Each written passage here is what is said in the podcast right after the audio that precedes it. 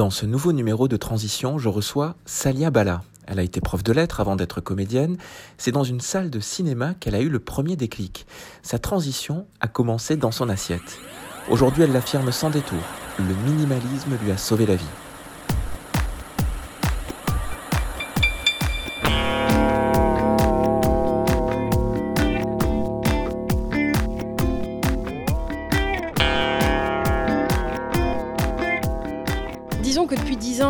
De vie a radicalement changé puisque je suis passée du statut de professeur certifié de lettres modernes avec des horaires dits de bureau euh, à intermittente du spectacle, parce que je suis comédienne à plein temps aujourd'hui euh, et depuis 10 ans. Euh, donc maintenant je suis un oiseau de nuit, si on peut dire, donc avec des répétitions en journée mais jouer le soir. Donc des journées un peu à rallonge parfois et quand on est en tournée ou des choses comme ça, bah voilà, ça voyage et ça joue le soir, etc. Donc, mais avec un quotidien, j'ai envie de dire comme monsieur tout le monde, madame tout le monde, parce que j'ai un mari, j'ai un petit garçon de bientôt deux ans.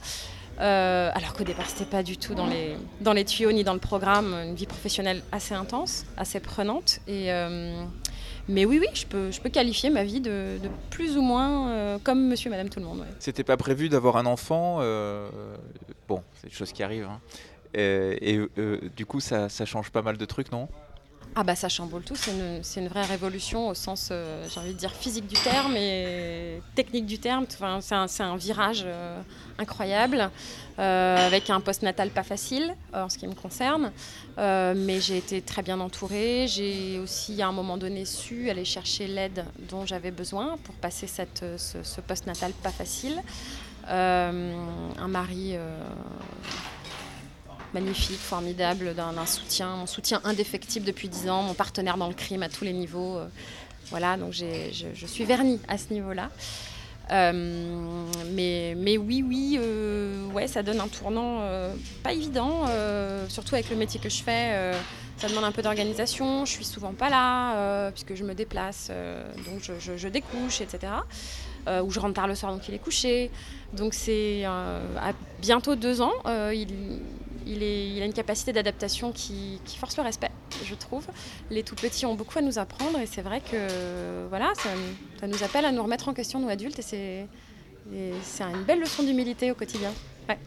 On a été en contact il y a quelques semaines parce que je voulais recueillir votre témoignage sur euh, notamment euh, euh, vos, pratiques pour habiller votre enfant et, la façon dont vous vous étiez investi dans la, la seconde main et disons la mode éthique au, sens large. Et puis au détour de notre conversation, euh, vous m'avez dit que vous n'avez évidemment, comme nous tous, hein, la plupart du temps, pas été toujours aussi engagé, aussi euh, euh, investi dans un mode de vie tendu vers le, vers le durable. C'était comment avant? Eh bien, avant, disons que j'ai eu les bonnes bases. Enfant, venant d'une famille ouvrière, une mère au foyer, un papa ouvrier. Euh, bah, j'ai jamais mangé vraiment à la cantine, ou seulement à partir du lycée, j'ai eu la chance de pouvoir avoir des habitudes de vie. Euh, cuisiner, par exemple, quelque chose que j'aime beaucoup faire, euh, encore aujourd'hui. et ce sont des choses que certainement que se sont ancrées en moi, mais j'ai pris les habitudes. Par exemple, je voyais ma mère faire, donc je refaisais à la maison. mais voilà, on n'avait pas beaucoup de sous, hein, donc, donc on se, je vois aujourd'hui comment la, euh, les classes les moins favorisées euh, n'ont pas forcément accès à la meilleure nourriture possible, au meilleur habillage euh, ou au meilleur habillement possible, et que c'est pas ça qui devrait être difficile quand on n'a pas les moyens justement. C'est les choses les plus locales, les plus à proximité qui devraient être les plus accessibles. Et malheureusement, encore aujourd'hui, j'ai 37 ans et, je vois que certains modèles se perpétuent malheureusement. moi, j'ai pu en sortir entre guillemets, parce qu'on a eu un, accompagnement familial très fort, euh, des parents euh, ultra solides, ultra derrière nous, derrière nous euh, ma, ma soeur et moi. une grande sœur très, très structurante aussi, qui m'a beaucoup suivie dans mes études, elle qui s'est vraiment élevée à ce niveau-là assez seule, nos parents ne sachant ni lire ni écrire.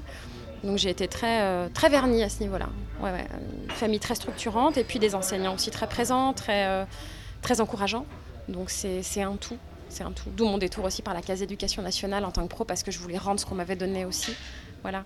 Et donc avant ce, ce, déclic, euh, ce, ce rendez-vous réussi avec euh, une transition plus engagée, vous aviez quand même des habitudes et un mode de vie qui, au-delà de ces bonnes bases, entre guillemets, était loin de celui dans lequel vous êtes inscrite aujourd'hui? Racontez-nous un peu. bah, bêtement, bah, comme je vous disais, je regardais faire ma mère, on allait au marché ensemble.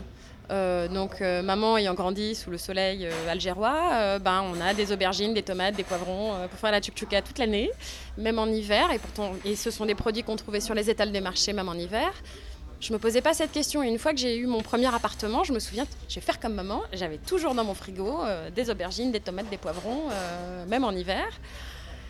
Et, et ce déclic, c'est vraiment le, le, truc le plus prégnant en fait. C'est faire ses courses c'est par le prisme alimentaire que je m'en suis rendu compte, et eh ben, en, ayant, ayant été voir euh, le, film de Yann Arthus Bertrand, euh, Home, euh, de prendre conscience de la saison.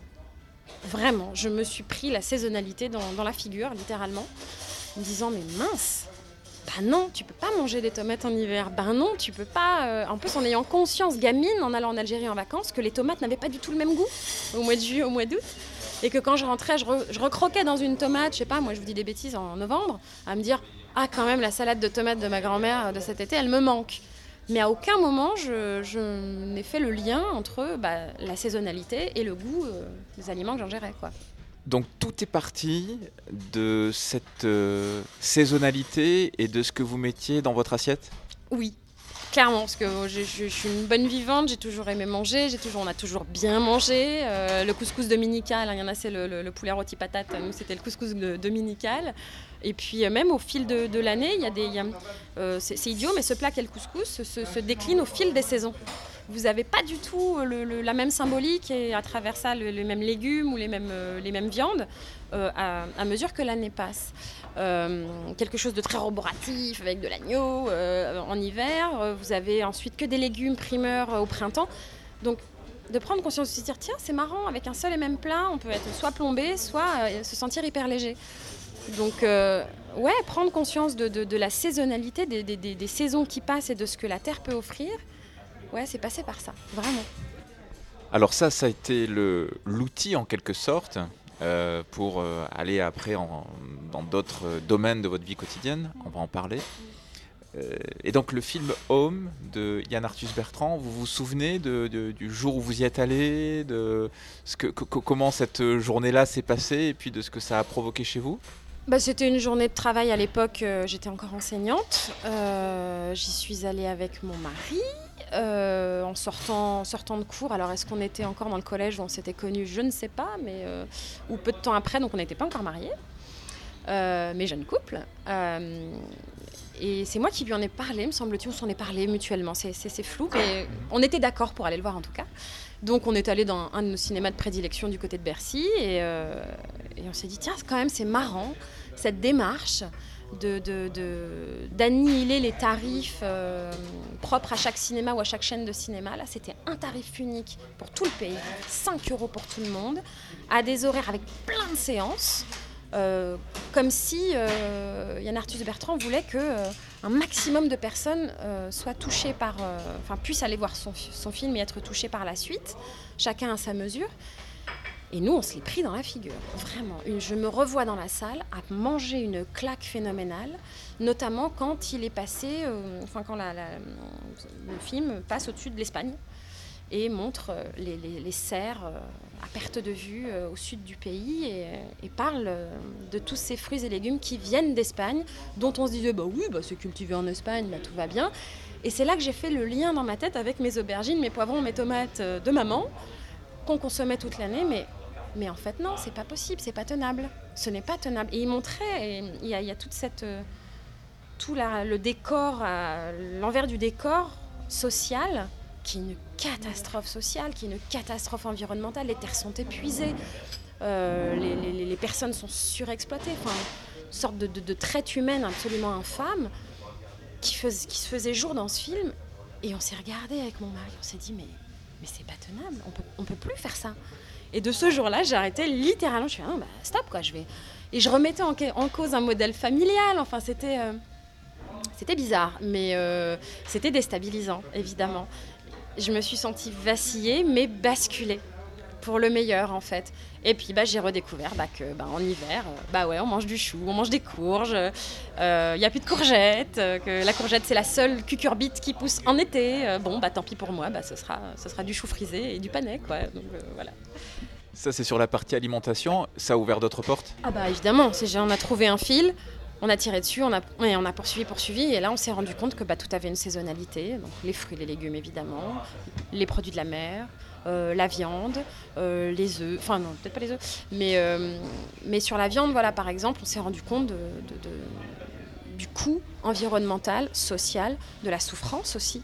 nous, on aime à se définir comme des flexitariens tendance végétarien. Voilà. On est des flexitariens qui, qui, qui végétalisent énormément l'alimentation à la maison, même pour notre fils. on a quasi pas supprimé, mais on mange très très très très peu de viande rouge. Euh, et on essaie de, de, favoriser au maximum euh, les, volailles ou quelque chose de plus local, de plus local possible. On a des, bouchers aussi dont le, travail est, euh, est intéressant à ce niveau-là. Ils ont des partenaires aussi proches, donc du côté de Saint-Maur-des-Fossés, mais leurs, fournisseurs, si on peut dire comme ça, sont pas au-delà de 50 km. Et ce sont eux qui, euh, qui, transforment leur viande, etc. Donc voilà, on achète vraiment moins de viande, mais on l'achète mieux. Voilà. Le truc, c'est de faire moins, mais mieux. Ça, c'est pour la partie alimentation. Vous avez changé beaucoup de choses. Est-ce qu'il y a d'autres euh, euh, sujets dans votre vie quotidienne qui ont du coup changé? Oui, énormément, surtout depuis, bah, depuis la naissance de notre fils, Augustin, qui va bientôt avoir deux ans. Et, et justement, suite à, à mon post natal difficile. Euh, où j'ai été, euh, vraiment pas bien. Euh, je me suis lancée à corps perdu dans le minimalisme. Pareil, un chemin de sérendipité, à chercher des solutions pour m'aider à me délester de, ce mal qui me rongeait, dont je sentais qu'il me rongeait. j'en sors doucement. je ne me sens pas complètement guérie, mais j'en sors doucement. Et le minimalisme m'a énormément aidé à, et m'aide encore énormément à me délester dans tous les sens du terme. Euh, matériellement euh, et immatériellement, comme j'aime à dire. Donc j'ai énormément vidé notre maison. Euh, j'ai revendu, j'ai donné. Il y a des boîtes à partage dans notre ville, à Champigny-sur-Marne, à Joinville-le-Pont, chez ma mère aussi. Enfin, on voit, soit on appelle ça des gift box, soit des boîtes à partage. Bon, bah, je me dis, moi, on m'a beaucoup donné. Et, j'ai envie de redonner à mon tour. Si j'ai l'occasion des, des, choses de bonne facture, moi je sais que pour notre fils, on a, on a, pour ainsi dire, tout pris en seconde main. Euh, on a évité le neuf au maximum, jusqu'à faire une liste de naissance très précise en disant voilà, on a vraiment besoin de ça. Si vous pouvez trouver du, de la seconde main, ça nous, ça nous va encore mieux. Donc on a des amis de la famille qui sont plutôt dans cette, dans cette optique-là, mais parfois il faut, un peu, faut un peu insister, surtout au niveau des, grands-parents. C'est normal, hein. ils sont d'une autre génération, ils ont envie aussi de se faire plaisir en, faisant plaisir aux petits-enfants à venir. Mais, euh, mais voilà, donc ça a été aussi, euh, au-delà de l'alimentaire, Ouais, le minimalisme est quelque chose qui est entré dans nos vies et euh, surtout dans la mienne. Euh, et, là, j'attends, j'attends, j'attends de, recevoir euh, le livre donc d'une d'une femme, une, québécoise qui s'appelle Joséanne Sarrazin-Côté et qui qui pour moi a été une révélation de découvrir ses vidéos sur YouTube. Alors j'essaie de regarder des vidéos sur YouTube aussi au niveau bilan carbone, c'est pas GG. D'où le livre qu'elle a sorti là au mois d'août, le 7 ou le 9 août dernier 2019 là. Et bon, pour l'instant, elle n'a pas d'éditeur en France, mais j'ai pu le commander. Donc j'attends, j'attends avec impatience de pouvoir avoir euh, voilà, cette espèce de résumé euh, et de, rechercher mes valeurs, de définir moi aussi mon minimalisme euh, à ma mesure. Qu'est-ce que ça change, ce, ce minimalisme, dans votre, dans, dans, votre vie de tous les jours, dans, dans votre bien-être Vous avez l'air d'y être très attaché? Ça change tout. Ça change tout parce que est-ce que j'ose le dire euh, à ce micro, euh, ça m'a littéralement sauvé la vie. Voilà. Je, me le suis verbalisé il n'y a pas très longtemps.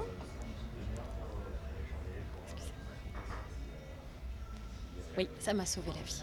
Je peux le dire. Parce que je veux que ça se je sais pas, euh, c'est difficile parce que quand on voit les, rapports du GIEC, des choses comme ça, certainement un peu d'écolo anxiété en moi. En plus du reste, ça n'aide pas. Mais euh, pour mon fils, et même pour, euh, pour ma famille, j'estime que j'ai encore, je suis pas totalement fichue quand même, j'ai pas 40 ans. J'ai envie de qu'ils vivent dans les moins pires conditions possibles, on va dire. voilà. Euh, on sait qu'on est, qu'on est mal barré, mais qu'il mais qu'il faut qu'on apprenne à s'adapter.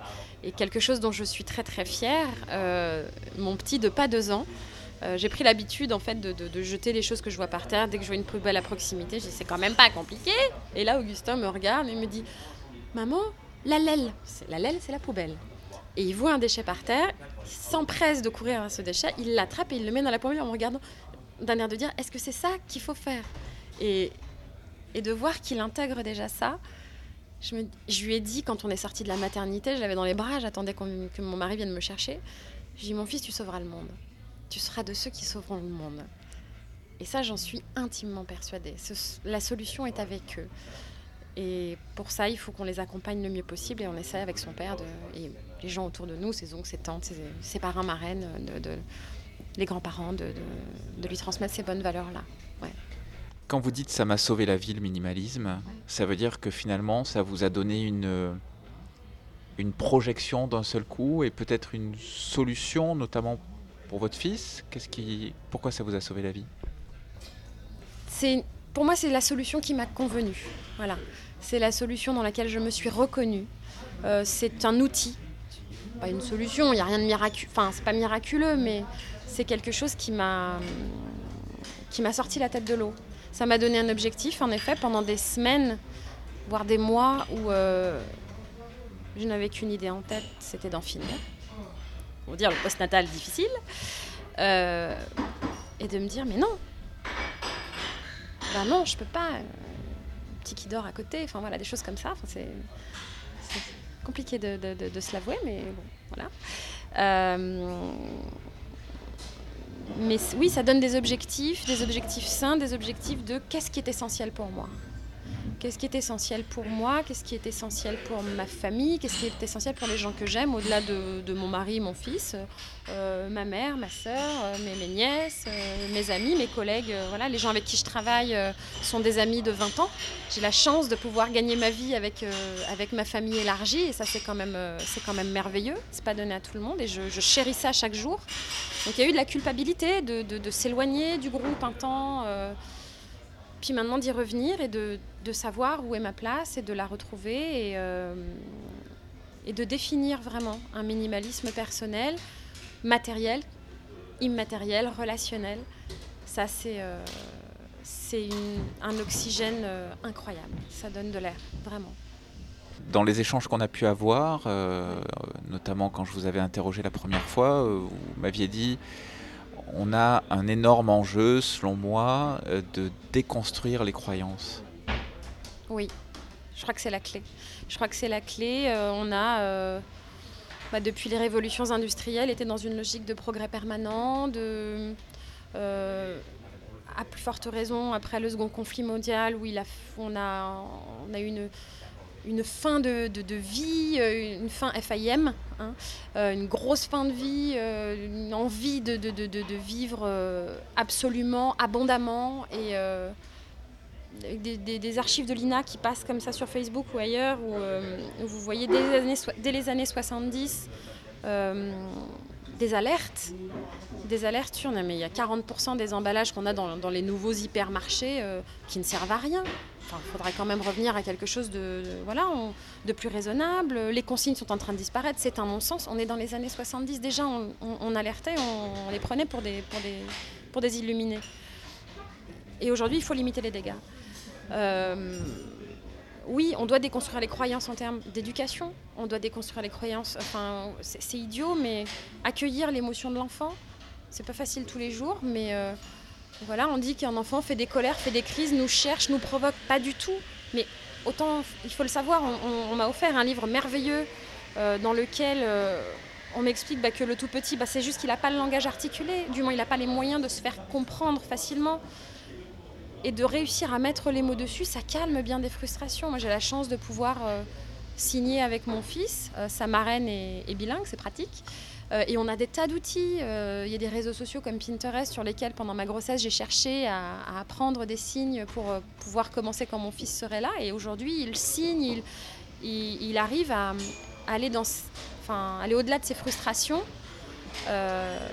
Et de s'expliquer, de se faire comprendre, de se faire entendre. Voilà. Donc, la déconstruction de croyances, vraiment dans tous les domaines de la vie.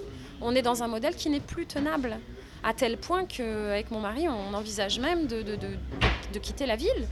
J'ai pas le permis de conduire. À 37 ans, passé trois tentatives, euh, bah, malheureusement, j'ai toujours pas l'autorisation de conduire. Et bah, je suis en train de me demander si je vais pas faire ce sacrifice essayer de trouver d'autres solutions. Je sais pas, j'ai un vélo, mais bon, je me dis un vélo assistance électrique avec une sorte de charrette pour pouvoir transporter le petit et ou mes courses euh, si, on a, si on vivait à la, campagne. Mais j'aurais besoin d'un réseau de transport suffisamment costaud. On est dans ces questionnements-là pour pouvoir me permettre d'aller rejoindre les gares que j'ai besoin de rejoindre parce que je suis en tournée, parce que je suis en série parisienne euh, euh, dans le sud de Paris ou dans le nord de Paris. Quelle est ma limite? Où est-ce que je peux Voilà. Mon mari, lui, à la rigueur, si on s'éloignait, bon, on n'a pas de voiture actuellement. On réfléchit à de la location longue durée éventuellement. Ce sont des questionnements qu'on se pose. Ça aussi, l'arrivée d'un enfant, ça a été euh, une révolution supplémentaire. Ça, ça, nous a aidé à aller encore plus loin dans notre démarche, à se dire qu'est-ce qu'on va lui laisser? Qu'est-ce qu'on va lui laisser? Pour terminer, un, un livre, une, une, musique, une œuvre culturelle, celle que vous voulez, à, suggérer, qui pour vous a vraiment compté Alors, homme de Yann Arthus Bertrand, ça on l'a bien compris, mais sinon, au-delà, ça peut être euh, un ouvrage, ce que vous voulez. Ouh là là, euh, là là beaucoup de, trop de, possibilités. Euh, alors, pour, pour la vie, pour toute la vie, parce que c'est mon, mon œuvre chouchoute, c'est Cyrano de Bergerac, que j'ai découvert en classe de troisième et qui il y a tout dedans. Il y a tout. Il y a la tragédie, il y a le burlesque, il y a le, il y a le, il y a l'absurde, il y a le, il y a l'amour, il y a tout déjà. C'est juste comme livre de chevet éternel et, et, pour toute la vie Cyrano de Bergerac. Maintenant, euh, récemment, euh, bah, le livre de Joséanne Sarrazin Côté, euh, qui s'appelle Plus de bonheur, moins du reste, qui pour l'instant euh, est pas disponible en France, du moins pas en Europe, mais euh, en ligne, ou alors le commander euh, via des librairies qui, peuvent vous le faire venir du Québec. Euh, en œuvre musicale, les jours où ça va pas, ben moi j'écoute de la viole de gambe. Voilà. Ou les jours où j'ai envie de, me ressourcer, j'écoute de la viole de gambe. C'est le travail de Jordi Saval, de la Chapelle Royale des Catalognes, qu'il dirige depuis toujours euh, avec feu son épouse. Euh, euh, Montserrat Figueras qui nous manque beaucoup et ses enfants voilà c'est un, une musique très apaisante et, voilà qui permet de redécouvrir les origines d'une musique pleine et réconfortante et puis, euh, si on en a l'opportunité, euh, pour les, pour les Parisiens, les, les Franciliens, euh, moi, il y a un musée qui, a, qui a porté toutes mes études et aujourd'hui que j'aime, que je, dans lequel je vais moins, mais je ne perds pas espoir d'y emmener mon fils, un, un de ces quatre. C'est au musée du Louvre et faire les nocturnes. J'aimais beaucoup faire ça quand je sortais de bibliothèque, j'avais la tête pleine de bouquins. Et avec les copains, on allait se poser dans la salle des États, donc c'est la salle où se trouve la Joconde. Mais on n'allait pas voir la Joconde, loin de là. En face de la Joconde, vous avez les noces de Cana de Véronèse. Donc on s'asseyait à l'époque, il y avait un banc, je ne sais pas s'il y est toujours. On s'asseyait avec les copains, deux, trois copains. Et comme dans Où est Charlie, on cherchait un détail qu'on n'avait pas vu la semaine d'avant. À l'époque, quand j'étais étudiante, c'était le lundi soir, les nocturnes. On se posait et dès qu'il y en a un qui avait trouvé quelque chose, on pouvait y aller. Et on était content.